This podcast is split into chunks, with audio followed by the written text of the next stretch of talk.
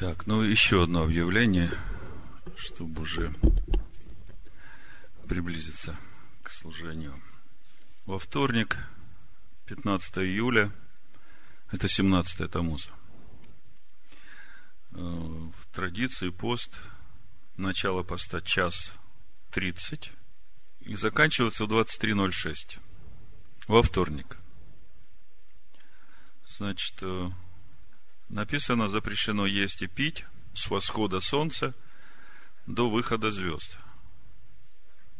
Так что каждый по мере своих сил присоединитесь к этому посту. Вы знаете, я уж ничего объяснять не буду. Уже не первый год мы спастимся и радуемся в этот день. Почему радуемся? Потому что написано, это будет днем радости и веселым торжеством в доме Иуды. А наш царь, он царь иудейский. И вообще все народы придут и ухватятся за полу Иудея. И мы бы хотели, чтобы это случилось раньше, чтобы спаслось как можно больше людей, потому что спасение от иудеев. И истинный иудей, он обрезан по сердцу, по духу, который есть суть новое творение. То, что Бог созидает от самого начала человека по образу и подобию. Сегодня у нас тоже недельная глава, которая дает повод нам помыслить именно об этом, об этом новом творении. Как прийти туда? Давайте встанем, помолимся и начнем наше служение. Отче, мы благодарим Тебя за Тору Твою, за наследие Твое, которое Ты даровал народу своему. Просим Тебя, даруй нам дух премудрости и откровения к познанию Слова Твоего. Введи нас в наследие святых. Во имя Машеха и Ишуа просим Тебя и благодарим. Амин. Итак, у нас сегодня недельная глава Пинхас. И главное, о чем мы сегодня будем говорить, о наследии. О наследии, которое получает его народ. Тора дана как вечное наследие Мараша, всем сыновьям Иакова. Но, несмотря на то, что всем сыновьям Иакова дана Тора, как вечное наследие, мы видим – Одни получают в удел Господа, а другие получают в удел Тору и землю от реки Египетской до реки Ефрат. Почему так? Так вот, вопрос. Какой удел ты ищешь? Как получить в наследие удел Господа? Проповедь будет называться словами Ишуа из э, Евангелия Матфея 11 главы, возьмите иго мое на себя. Короткий обзор. В прошлой недельной главе мы говорили, что при всем своем желании Валаам не смог проклясть народ Израиля. И не смог потому, что Бог с ним. Если Бог с тобой, то никакое проклятие не может прийти в твою жизнь. И Валаам, уходя, дал совет Валаку, царю Моавитян, и к этому совету присоединились мадианитяне, ввести в блуд и поклонство сыновей Израиля. Валаам знал, что единственное, что может лишить благословения Божий народ, это преступление против завета. И в этой недельной главе мы видим, что Пинхас, сын Илиазара, священника, возревновав по Господу, убивает главу поколения, тоже еврея. И казалось бы, как такое возможно? В десяти заповедях есть заповедь «не убей». И Пинхас, возревновав по Господу, убивает этого прелюбодея.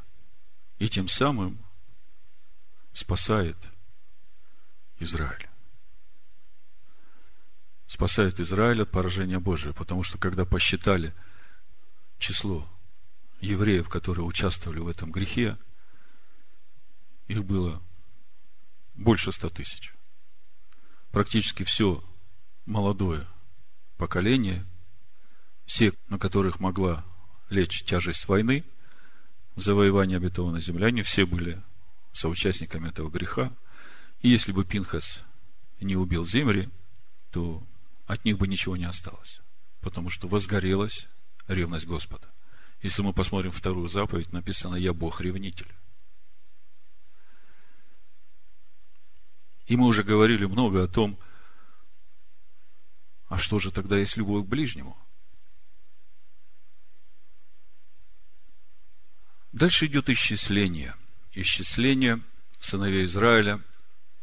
Мы помним, что предыдущее исчисление, мы начинали книгу Бамидбар, числа, именно с этого исчисления. И все, которые исчислены были готовы к войне, они все умерли в пустыне. И вот сейчас идет исчисление сыновей, которые выросли в пустыне, отцов, которые вышли из Египта. И мы видим, что это исчисление не только приготовление к войне, а это исчисление нужно для того, чтобы по этому исчислению распределить ту землю, в которую Бог ведет свой народ. Значит, происходит исчисление, получают наследие. Потом дочери Салпада приходят к Моисею, тоже просят удел в обетованной земле, а распределяется только между сынами отцов, которые вышли из Египта. А у Салпада не было сыновей, только дочери. И мы об этом тоже говорили в предыдущие разборы у вас. Это есть в проповедях. Что это значит для нас? В общем, дочери Салпада тоже получают наследие, и мы видим, что опять вопрос о наследии идет. Дальше назначается преемник Моисея, поскольку Моисей не уходит в обетованную землю. Помазывается Иисус Навин, Егоша бен Нун. И потом заключение недельной главы рассказывает нам о жертвах всесожжения, ежедневных, субботних, Песах, Шивоот, Рошашана, Йом-Кипур, Суккот. И мы об этом тоже говорили. И говорили о том, что, глядя на те жертвы, которые приносятся в эти праздники, можно увидеть, как будет формироваться Божий народ на протяжении всей истории человечества, развития человеческой цивилизации, пути народа Божьего, Царства Божия. Вот так вот, если коротко, а, обзор недельной главы. А сейчас давайте более конкретно поговорим о наследстве.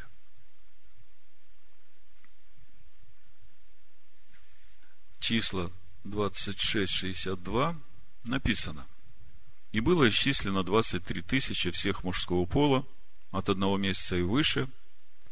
Речь идет о сынах Левия ибо они не были исчислены вместе с сынами Израилевыми, потому что не дано им удела среди сынов Израилевых. А чуть раньше мы читали в числах 18 главе, 20 стихе, и сказал Господь Аарону, в земле их не будешь иметь удела, и части не будет тебе между ними, я часть твоя, и удел твой – среди сынов Израилевых. То есть мы видим, что сыновья Левия удела в обетованной земле не получают. Того удела земли, который получают сыновья Израиля. Хотя в каждом из 12 колен есть э, города для священников и левитов. Есть еще города-убежища, о которых мы знаем. То есть, города выделяют уже колено для того, чтобы левиты жили у них. И мы видим, что все эти 12 колен, они заботятся о том, чтобы в Доме Господнем было хлеб и пища, поддерживают своими десятинами и приношениями левитов и священников. Но при всем при этом мы видим такое интересное наследство. Я часть твоя, я удел твой, говорит Господь Бог.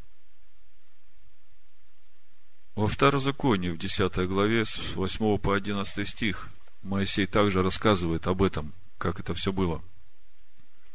В то время отделил Господь колено Левина, чтобы носить ковчег завета Господня, предстоять пред Господом, служить Ему, благословлять именем Его, как это продолжается до сегодня. Потому нет левиту части и удела с братьями его. Сам Господь есть удел его, как говорил ему Господь Бог твой. Сам Господь есть удел его, как говорил ему Господь Бог твой. Вот это очень важно. Это, можно сказать, центральная мысль того, о чем мы сегодня будем говорить. Если мы смотрим на сынов Израиля, числа 26 глава, 51-56 стих, после того, как все колена по именам были перечислены и исчислены, читаем. Вот число вошедших в исчисление сынов Израилевых. 601 730. И сказал Господь Моисею, говоря, Сим в удел должен разделить землю по числу имен. Кто многочисленнее, тем дай удел более, а кто малочисленнее, тем дай удел менее. Каждому должно дать удел соразмерно с числом вошедших в исчисление. По жребию должен разделить землю, по именам колен отцовых должны они получить уделы. По жребию должен разделить ему дело их как многочисленным, так и малочисленным.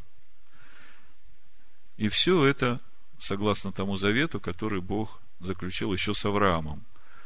В книге Берешит, Бытие, 15 глава, с 18 стиха написано. В этот день заключил Господь завет с Авраамом, сказав, «Потомству твоему даю я землю сию, от реки Египетской до великой реки, реки Ефрата. Кинеев, Кинезеев, Кедманеев, Хитеев, Ферезеев, Рифаимов, Амареев, Хананеев, Гиргисеев и Иусеев. И мы помним, что 400 лет Бог еще ждал, пока чаша беззакония этих народов была переполнена. И только потом, когда уже чаша переполнилась, Господь изгоняет эти народы. Земля свергает эти народы с себя. То есть главное, что мы видим, одни получают в удел Господа, а другие получают в удел землю от реки Египетской до реки Ефрат. Вопрос, а почему? А какое бы наследие в удел хотел бы получить каждый из нас? И что для этого нужно – Тора ведь дает ответы на все эти вопросы, нам только надо посмотреть и понять. И через это понять, что происходит сейчас, в наше время. Что происходит уже две тысячи лет с того времени, как Бог начал создавать народ во имя свое. Не случайно, именно в этой недельной главе мы читаем о том, что Пинхас, возревновав по Богу, получает завет мира и завет священства. Хотя до этого он не был священником, несмотря на то, что был сыном Илиазара священника. И вы знаете почему. Или не знаете? Ну, я объясню. Аарон. У Аарона сын Илиазар. У Илиазара сын Пинхас. Когда Иелизара помазывали на священство, Пинхас уже родился, но ему еще не было 30 лет. Вступают в священство с 30 лет. И при помазании было сказано, что те, которые помазаны на священников, когда у них родятся сыновья, после того, как они помазаны на священство, они тоже наследуют это священство. И то есть в итоге получилось, что Пинхас как бы между двух законов попал, то есть от рождения, и вот до этого момента Пинхас, он не был священником, и его удел мог быть только земля от э, реки Египетской до реки Ефрат. Это же не случайно.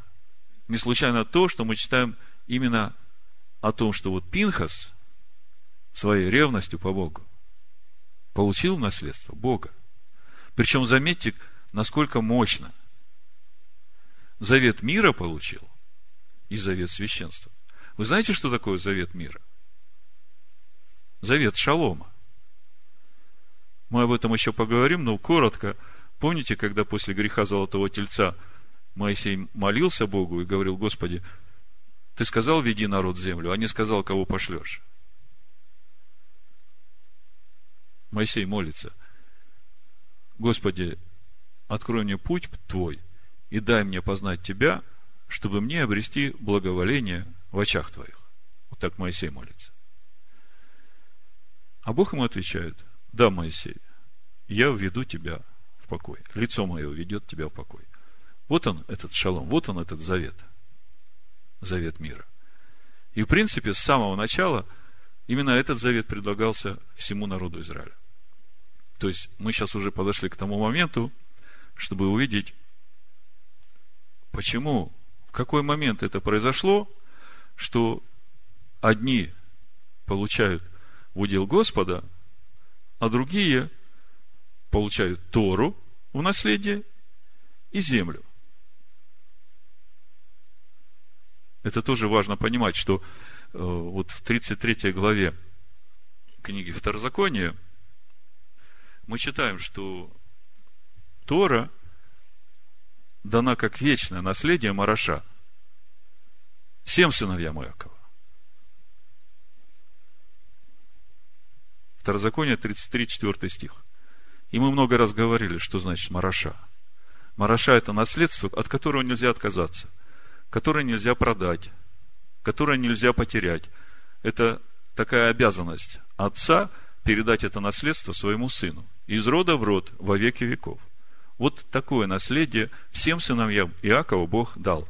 И называется Тора, закон Моисея. Так вот, несмотря на то, что всем сыновьям Иакова дана Тора, как вечное наследие, мы видим, левиты, они же тоже сыновья Иакова, получают в наследие Господа,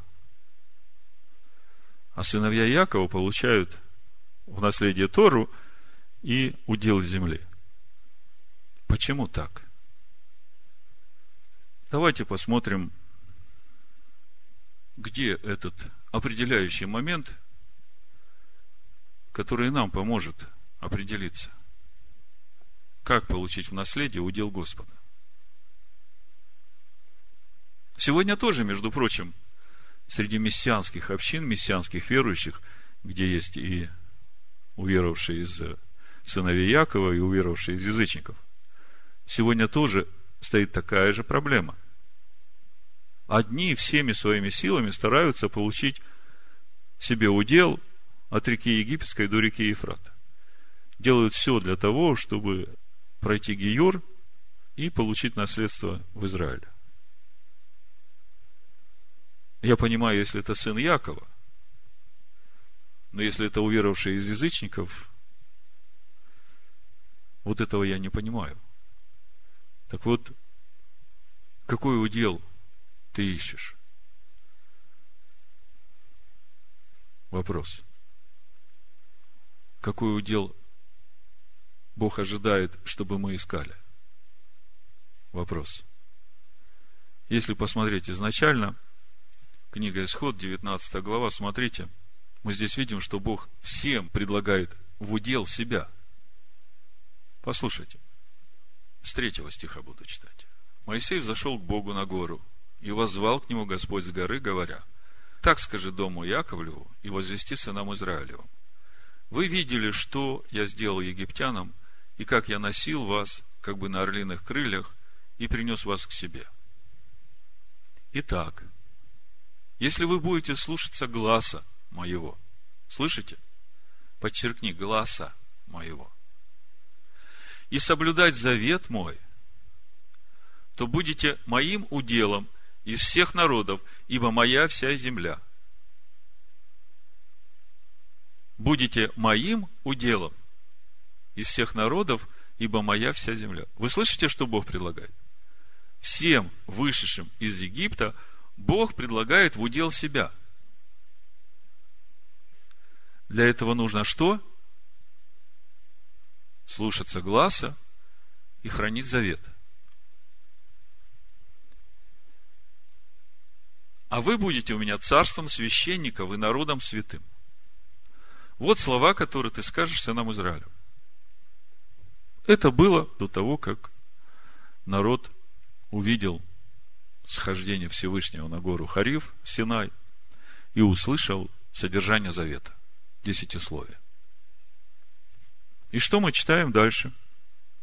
После того, как Бог проговорил десять заповедей, народ подходит и говорит. Я буду читать из Старозакония 5 главы с 22 стиха. То есть, мы сейчас видим вот этот определяющий момент. Почему вдруг одни получают в удел Господа и Тору, а другие только Тору и землю от реки Египетской до реки Ефрат. Вы разницу чувствуете, да? Вы уже можете мне, наверное, ответ сказать. Вот она разница. Второзаконие, пятая глава, буду читать с 22 стиха. И сказали сыны Израиля, вот показал нам Господь Бог наш славу свою и величие свое. И глаз его слышали мы из среды огня. Сегодня видели мы, что Бог говорит с человеком, и сей остается жив. Но теперь для чего нам умирать? Ибо великий огонь сей пожрет нас, если мы еще услышим глаз Господа, Бога нашего, то умрем. Послушайте, если открыть третью книгу царств, 19 главу, там, где Илий разговаривает с Богом, Бог ему говорит, Илий, ты чего здесь? Вот пришел к тебе, один остался. Вы знаете весь этот разговор, и там написано, что ни в землетрясении Бог, ни в ветре Бог, ни в огне Бог.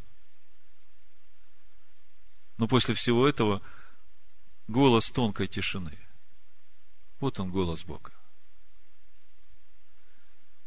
И мы видим, что Моисей входил в этот огонь и оставался живой. Потому что от этого огня грех сгорает. Бог есть свет, и Он есть огонь пожирающий для греха. И что народ говорит? Для чего нам умирать? Ибо великий огонь сей пожрет нас, если мы еще услышим глаз Господа, Бога нашего, то умрем. Вот где определяющий момент. Вот именно здесь решается вопрос в жизни каждого человека – или согласишься ты идти путем сердца, умирая для себя, проходя через этот великий огонь, чтобы давать место Богу в себе. Или же ты скажешь так, как вот сказали здесь сыновья Якова. Слушайте. Ибо если какая плоть, которая слышала бы глаз Бога живого, говорящего из среды огня, как мы, осталась жива. Приступи ты, Моисею говорят, и слушай все, что скажет тебе Господь.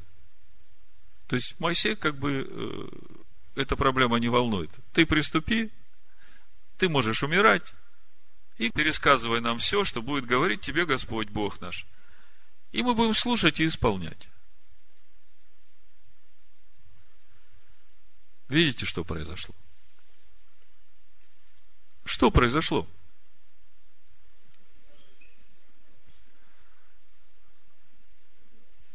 То есть, итог. Для того, чтобы получить в удел Господа, надо стать на путь личных взаимоотношений с Ним.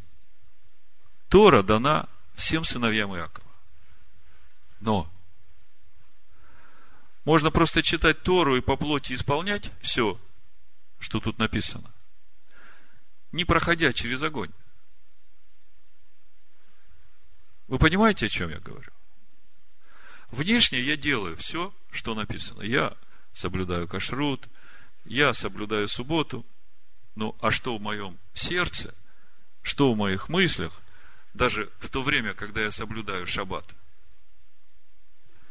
Бог, ты туда не лезь. Я тут сам для себя поживу. Зачем мне умирать? Скажите мне, а в чем суть спасения? Если коротко, в чем суть спасения? Вот в контексте того, о чем мы говорим. Умереть для себя, чтобы жить для Бога. Так, а если зачем мне умирать? Если они говорят, зачем мне умирать? Тогда что получается? Тогда новое творение внутри уже не созидается. И вот вам результат. Одни получают в удел Господа, а другие получают в удел землю. Но ведь Бог-то вначале хотел, чтобы они все были священниками. Бог ведь вначале хотел, чтобы все слушали голос Его и хранили завет Его. Мы только что читали в 19 главе. Этот выбор народа был не случайен, потому что от выхода из Египта до вот этого их выбора было несколько моментов. Помните воды массы и Меривы, когда они очень огорчили Духа Божьего, сказав, разве есть Господь среди нас? И мы видим, что после этого выбора, спустя 40 дней, они делают себе золотого тельца. То есть, еще один попутный вывод – очень трудно не впасть в идолопоклонство, если ты выбираешь идти путем плоти. И всю историю Израиля, всю историю еврейского народа мы хорошо знаем. Мы знаем, как жил народ в обетованной земле, как был разрушен первый храм, как был разрушен второй храм. И вот сейчас мы читаем 32-ю 33 главу пророка Иеремии, и мы видим, что Бог говорит, что скоро наступит время, когда я тебе прощу все, и вложу в вас одно сердце и один дух, и вы будете моим народом, и я буду вашим Богом. И это время приближается. И мы это все знаем. И когда это все произойдет, тогда все сыновья Якова получат в удел Господа. Вы понимаете это? Тогда у меня вопрос, если вы все это понимаете. Вопрос не случайный. Что же в таком случае Бог делает последние две тысячи лет, когда Он сказал, что создам народ во имя свое? С тех пор, как Иешуа умер и воскрес. Что Бог делает в этом мире последние две тысячи лет – когда он говорит, создам народ во имя свое. Вы знаете, откуда это создам народ во имя свое? О чем это? А когда я вам прочитаю из книги Откровений, из первой главы, из пятой главы, там, где написано, что Он, Ишуа Машех, делает нас царями и священниками для Бога, о чем это? Вот послушайте, Откровение первая глава, четвертый стих. Иоанн семи церквям, находящимся в Асии, благодать вам и мир от того, который есть и был и грядет, и от семи духов, находящихся пред престолом его. О ком это? О Боге Отце. И от Иешуа Машеха, который есть свидетель верный, первенец из мертвых и владыка царей земных, ему, возлюбившему нас и омывшему нас от грехов наших кровью Своею и соделавшему нас царями и священниками Богу и Отцу Своему. слава и держава во веки веков. Кем он нас соделал, а мы у нас своей кровью? И когда вы слышите слово священники, у вас сразу в образе это скиния, которую сделал Моисей, большой жертвенник, и там козлы и овцы, которых надо в жертву закладывать. Вы это видите священством? Когда мы читаем «соделал у нас священниками», то это говорит о том, что мы стали храмом Бога живого, и мы служим тому Богу, который живет в этом храме. Вот о чем речь идет об этом священстве. Вот это есть получить в удел Господа. Так я спрошу вас, чем же тогда Бог занимается последние две тысячи лет? Вопрос не праздный. На прошлой неделе я получил одно письмо, такое коротенькое письмо. Прошлый шаббат в проповеди я ссылался на Алекса Бленда. Я очень люблю Алекса Бленда. Господь да благословит его и всю общину которая в Баршеве. И потому что люблю, не могу промолчать, когда я слышу то, что слышу. Значит, письмо от сестры прислала мне ссылку на проповедь Алекса Бленда в одной христианской церкви в Америке в апреле этого года. Там было написано просто «Алекс Бленд о субботе» на одном часе второй минуты вот этой проповеди. Значит, задают вопрос, примерно такой. Адвентисты говорят о соблюдении субботы язычникам. Должны ли язычники соблюдать субботу?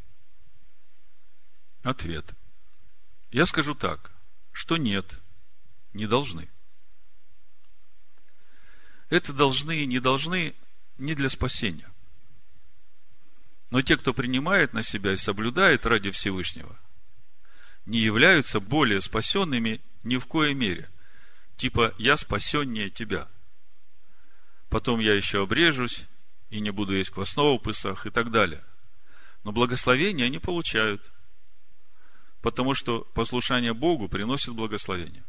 Важно тут не превозноситься, не разделяться, и чтобы это не было в преткновении. Вещь опасна.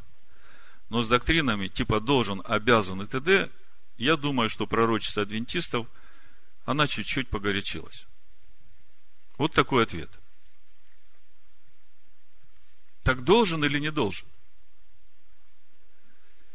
Должен ли уверовавший из язычников соблюдать субботу?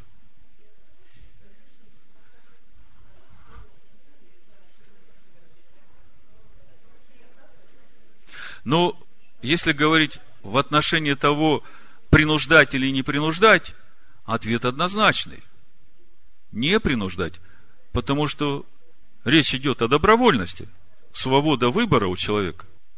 То есть, если речь идет о принуждении, то, конечно, не должен. Но если ты уже заключил завет с Богом, получил дар Духа, стал храмом Бога, то имеешь ли ты право ходить вне послушания Его Слову, Его Духу? Так э, Должен или не должен? А если ты ходишь в послушании, чтобы получить только благословение, то тогда кто ты такой? Тогда ради чего все это? Павел говорит, кто только в этой жизни надеется на Машеха, тут несчастнее всех человеков.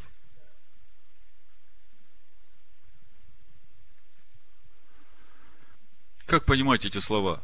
Это должны, не должны, не для спасения. Те, кто принимает на себя и соблюдает ради Всевышнего, не являются более спасенными. Как это понять? Послушайте, в Римлянах второй главе Павел пишет, потому что не слушатели закона праведны перед Богом, но исполнители закона оправданы будут. Это должен или не должен? Это о спасении или о чем это? В Римлянах 6 главе тоже слово, Павел говорит, с 19 стиха. «Говорю по рассуждению человеческому, ради немощи плоти вашей. Как предавали вы члены ваши в рабы нечистоте и беззаконию на дела беззаконные, так ныне представьте члены ваши в рабство праведности на дела святые. послушайте, представьте члены ваши в рабство праведности. О чем это? Это должен или не должен? А слушайте дальше.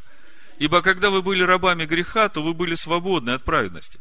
Какой же плод вы имели тогда? Такие дела, каких ныне сами стыдитесь, потому что конец их смерть. То есть, вот это должен и не должен к спасению не прибавляет. Разве это действительно так? Павел говорит, что если не должен, то тогда смерть. Тогда или жизнь избери, или смерть. Но если ты вошел в завет с Богом, то Бог говорит, избери жизнь. Но ныне, когда вы освободились от греха и стали рабами Богу, если стал рабом Богу, должен или нет? Если стал рабом, то должен по-любому. И в детстве Павел говорит, мы все как рабы. Сыновья в детстве ничем не отличаются от рабов. Почему? Потому что когда сын вырастает, тогда у него уже должен, оно переходит в хочу, потому что люблю. А пока он еще в детстве, ветхой природы много, тогда сын обуздывает эту природу и говорит, ты должна. Сын-то всегда хочет. Но поскольку он еще маленький, растет. Я скажу так, по внутреннему человеку хочу, а по внешнему человеку, который всегда ищет своего, должен. Тем более, когда речь идет о шаббате. Это же день, когда Бог наполняет нас своим естеством – когда идет особое субботнее благословение, благословение Царства Божьего в наших сердцах, если мы с правильным сердцем приходим на встречу со Всевышним. Так вот, смотрите, а спасение это или нет?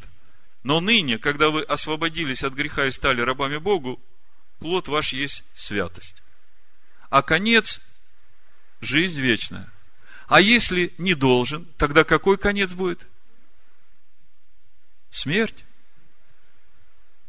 Так как же можно говорить, должен, не должен, это не для спасения? Так для чего же это тогда? Для чего Бог дал свой закон? Для чего Бог дал свой закон сыновьям Иакова? Чтобы они несли этот закон всем людям. Как проповедь называется? Возьмите иго мое на себя, говорит Ешова. Давайте откроем Матвея, 11 глава, с 27 стиха. Значит, я напомню, мы сегодня говорим о том, что народ, вышедший из Египта, все, которых Бог призвал быть царями и священниками, в итоге одни получают в удел Господа, а другие Тору и землю от реки Египетской до реки Ефрат. И главный вопрос, на который нам надо сегодня ответить, первое, что является определяющим моментом для того, чтобы получить в удел Господа. А второй момент, то, о чем мы уже сейчас говорим, а чем Бог занимается сейчас, последние две тысячи лет, если мы знаем, что когда закончится ожесточение в Израиле, то все сыновья Якова, которые вот в сегодняшней недельной главе получают удел землю и Тору, они в конечном итоге получат удел Господа, и все станут священниками. Так вопрос остался, а чем же Бог занимается сейчас? Вот последние две тысячи лет. Тем более, что еврейские мессианские учителя учат, что нам, евреям, да, Тора нужна, потому что нам Бог ее дал. А вам, уверовавшим из язычников, Тора не нужна, вы ничего не должны. Вот э, не ешьте удавленную кровь и не прелюбодействуйте, и этого с вас достаточно. Действительно ли так? Давайте Матвея 11 главу с 27 стиха читаем. «Все предано мне Отцом моим, и никто не знает Сына, кроме Отца. И Отца не знает никто, кроме Сына, и кому Сын хочет открыть». Послушайте, Сын не себя открывает, не себя Богом делает. Сын открывает Отца. Отца никто не знает, кроме Сына, и кому сын хочет открыть. Придите ко мне, все труждающиеся и обремененные, и успокою вас. Придите ко мне все, которые получили в удел землю. И я успокою вас. Возьмите иго мое на себя и научитесь от меня. Возьмите иго мое на себя. Скажите, о каком иге идет речь? Что является его игом?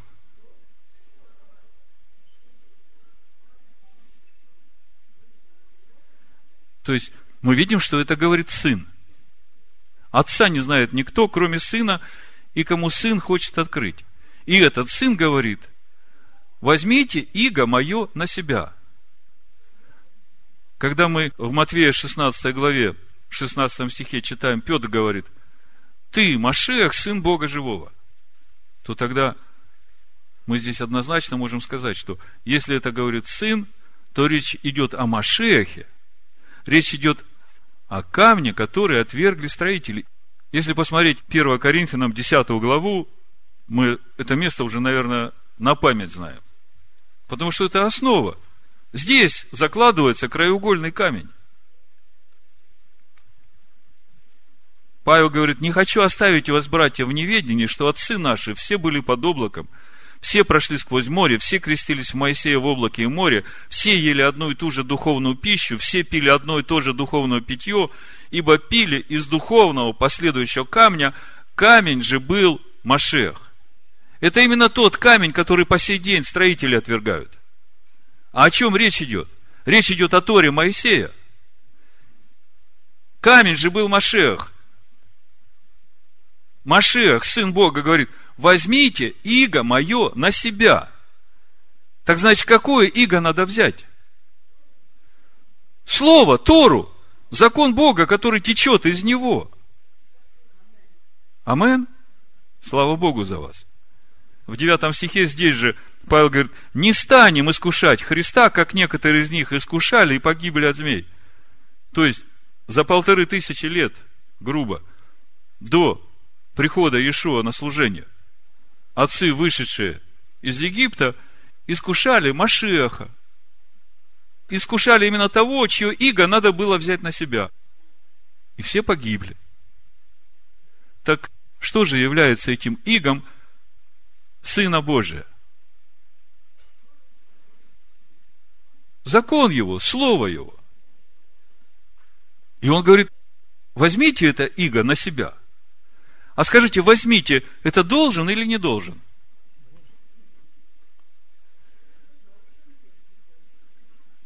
Должен, если хочешь жить. Должен, если ты вошел в завет с Богом через него. Он говорит, возьмите. Ну, конечно, ты можешь и не брать. Но тогда тебе надо сразу сказать, что это действительно тебе спасение не прибавит, потому что ты отказываешься от своего спасения. И тут уже точно нельзя говорить о том, что ты более спасен или менее спасен. Ты вообще уже мимо спасения проходишь. Если ты не берешь это иго на себя, ты уже идешь мимо спасения.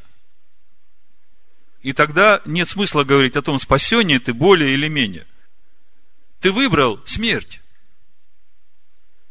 Моисей говорит, вот я предлагаю тебе жизнь и смерть, благословение и проклятие. Избери жизнь.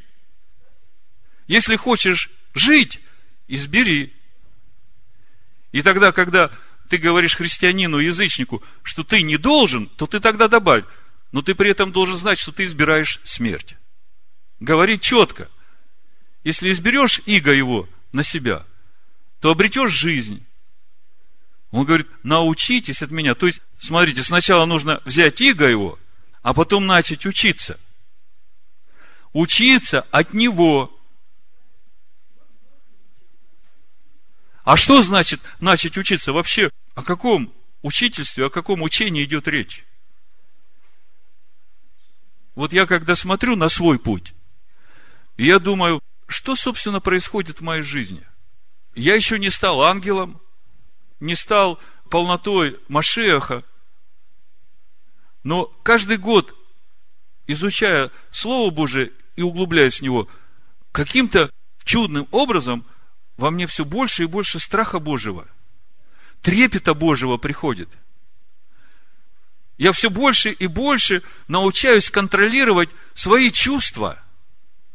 Потому что я знаю, как только я позволю себе раздразиться или обидеться, или разгневаться, то я тут же угошаю вот тот удел, который я хочу иметь. А когда я его угошаю, то кто меня защитит? Его покров уходит. А дьявол бродит, как рыкающий лев, мы читаем. Ищет, кого поглотить. Так вот, Ишуа говорит, научитесь от меня, ибо я кроток и смирен сердцем. И найдете покой душам вашим. Скажите, это о спасении? Найдете покой душам вашим, найдете шалом душам вашим. А еще что найдете? Ишуа говорит, что если ты душу свою умертвишь ради меня, то обретешь жизнь вечную. Вот это и есть спасение. Вот это и есть спасение. Когда Слово в тебе станет плотью. А для этого надо умирать ради этого слова. Если слово говорит, седьмой день суббота, Бог осветил его тем, что успокоился сам от всех дел своих и благословил этот седьмой день. И со дня сотворения мира этот день не меняется. И мы знаем, что с седьмым днем придет Царство Божие на землю, то празднуя этот день, мы, во-первых, в себе утверждаем Царство Божие, и своей верой утверждаем, что седьмой день придет и будет Царство Божие на земле – а когда я говорю, что вам, христианам-язычникам, суббота, вы не должны ее праздновать, то тогда надо четко говорить, что ты имеешь в виду. Под этим должны, не должны. Жизнь ты несешь или смерть? За этим не должны. Не должны в том плане, что никто не обязывает, здесь дело добровольно. Но если ты уже подвязался, если ты уже вошел с ним в завет, то должен или не должен – сам завет обязывает. Если ты стал рабом Богу, то плод твой есть святость. Что это значит? Если ты стал рабом Богу и светишь Его имя, а Его имя – это заповеди Его, повеления Его, уставы Его, как в 22 главе книги Левит мы читаем. Не бесчестите святого имени моего, соблюдайте заповеди мои, повеления мои, уставы мои, и я буду вашим Богом. Вот когда он становится моим уделом, когда я освящаю его имя. А если я не должен, тогда я бесчестью его святое имя. Я уже говорил, для внутреннего человека я это хочу. А для внешнего человека, пока его еще нужно обуздывать, пока в нем живет еще это тело греха, я его должен обуздывать и говорить ему, должен, ибо тебе же будет хорошо. Не будешь болеть, и в старости будешь плодовитый и сочный. Так вот, дошли до самого важного. Чем же Бог занимается последние две тысячи лет? Давайте откроем Деяние, 15 главу, я коротко. Я уже как-то об этом говорил. Я думаю, вы знаете все это. Симон изъяснил, как Бог первоначально презрел на язычников, чтобы составить из них народ во имя свое. Скажите мне, что это за народ, который Бог составляет из язычников во имя свое?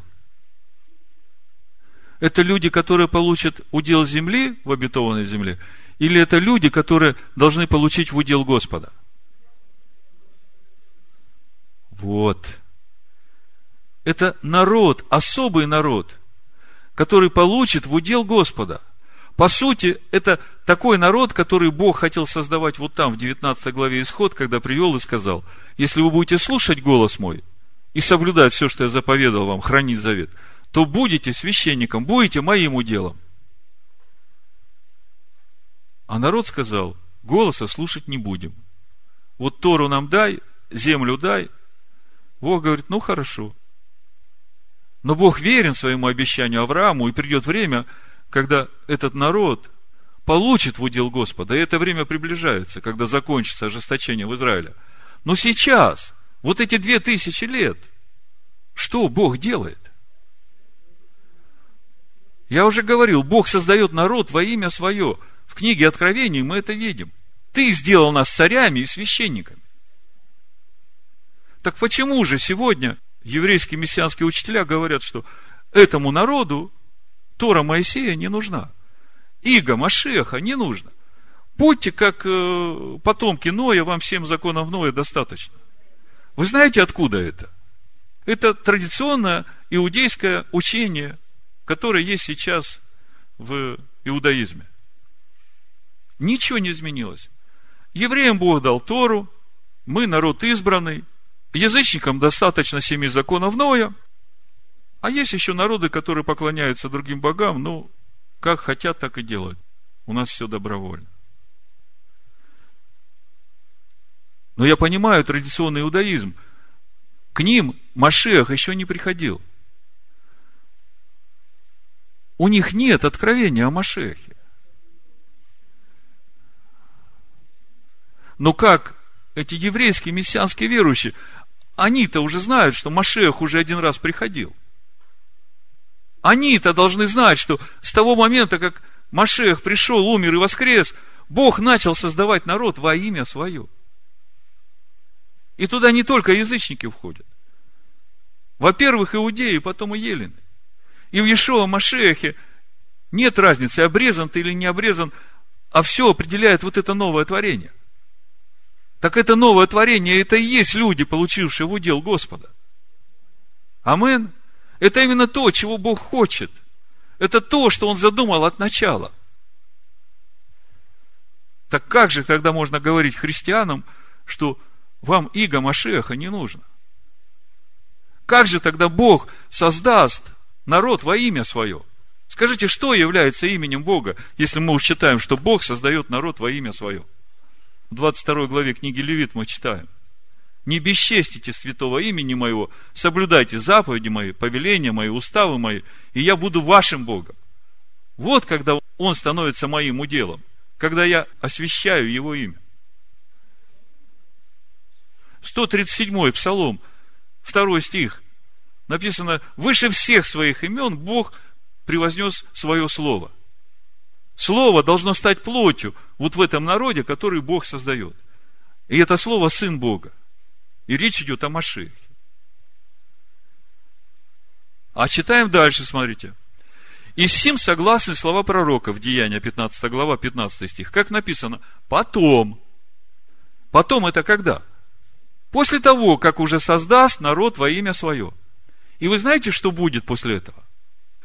Когда ожесточенный против Машеха Израиль, время ожесточения закончится, увидит этот народ, увидит, с какой праведностью в Боге они ходят. Они возревнуют. Написано, возбужу в них ревность не народом, то есть не своим народом. Вот они сейчас будут слушать вот то, что я говорю, и будут говорить, что он там лепечет? О чем он нам говорит? Я говорю о том, что Ревность придет, когда увидите, как уверовавшие из язычников живут в законе Бога с праведностью выше праведности книжников и фарисеев.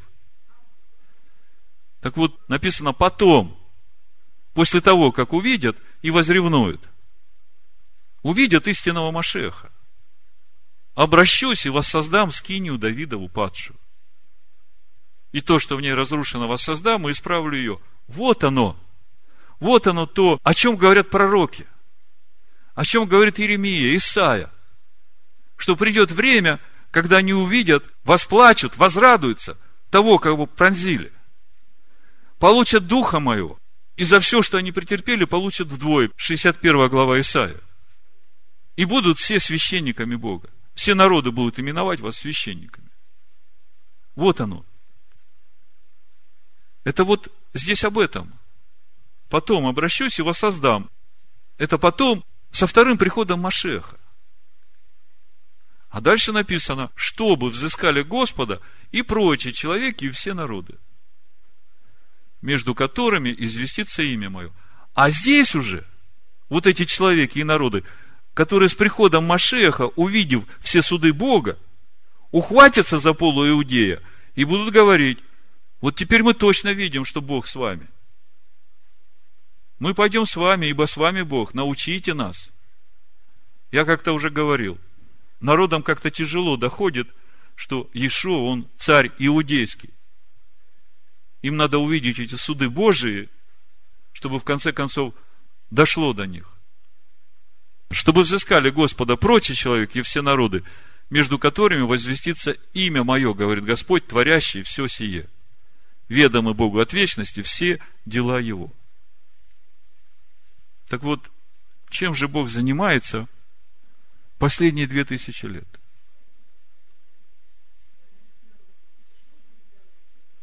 Он создает народ во имя свое. А традиционный иудаизм, а вслед за ними и вот эти учителя еврейские, мессианские, они в упор этого не видят.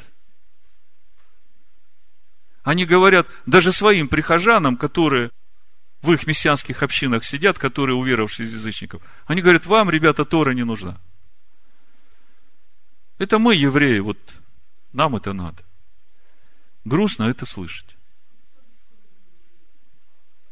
В заключение просто прочитаю 56 главу Исаия и на этом закончу. Мы сегодня говорим о двух уделах.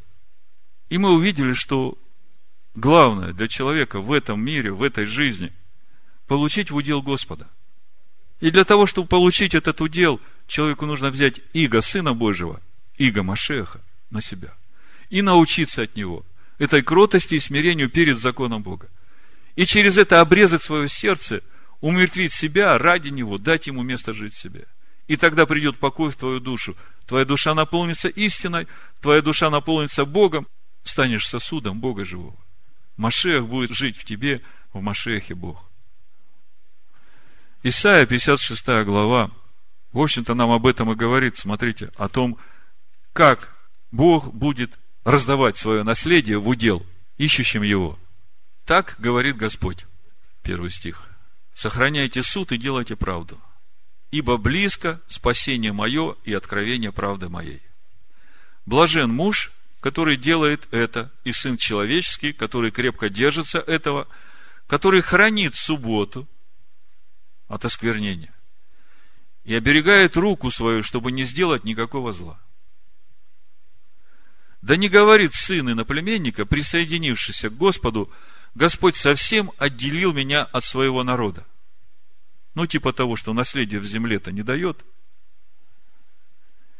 И да не говорит Евнух, вот я сухое дерево.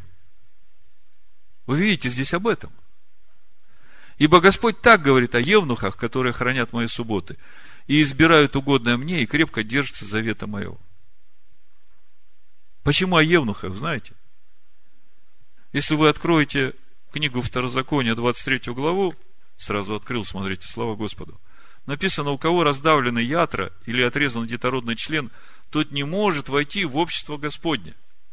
Слышите? То есть, реально в этом мире – он вообще приблизиться не может к храму. Он вообще мечтать не может о том, чтобы быть в обществе Господнем. Вот таким евнухом, которые хранят завет мой, которые хранят субботу мою. Ничего, не расстраивайтесь, что вам даже нельзя было в храм зайти, чтобы поклониться мне. Придет время, когда я вас благословлю больше, чем сыновей и дочерей. Тем дам я в доме моем и в стенах моих место и имя лучшее. Вы слышите? нежели сыновьям и дочерям, дам им вечное имя, которое не истребится. И сыновей и наплеменников, присоединившихся к Господу, чтобы служить Ему, любить имя Господа, быть рабами Его, всех хранящих субботу, это к тому, что должен или не должен, всех хранящих субботу от осквернения ее и твердо держащихся завета моего. Я приведу на святую гору мою и обрадую их в моем доме молитвы, и все сожжения их и жертвы их благоприятны будут на жертвеннике моем, ибо дом мой назовется домом молитвы для всех народов. Вы видите, для каких всех народов? Господь Бог, собирающий рассеянных израильтян, говорит, к собранным у Него я буду еще собирать других.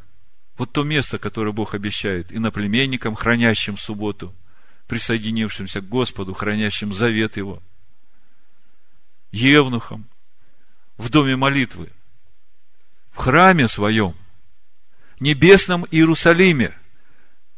Бог говорит, я дам вам место и имя, лучшие, нежели сыновьям и дочерям. Вот что делает Бог последние две тысячи лет. Вот что делает Бог от начала. Поэтому, какой удел выберешь ты? Если ты выбираешь в удел Господа, то просто возьми Иго Машеха на себя. Господь да благословит всех нас в имени Машеха Ишуа. Амин. Ишуа. Амин. Ишуа. Амин. Ишуа. Амин. Ишуа. Амин. Ишуа. Амин. Ишуа. Амин.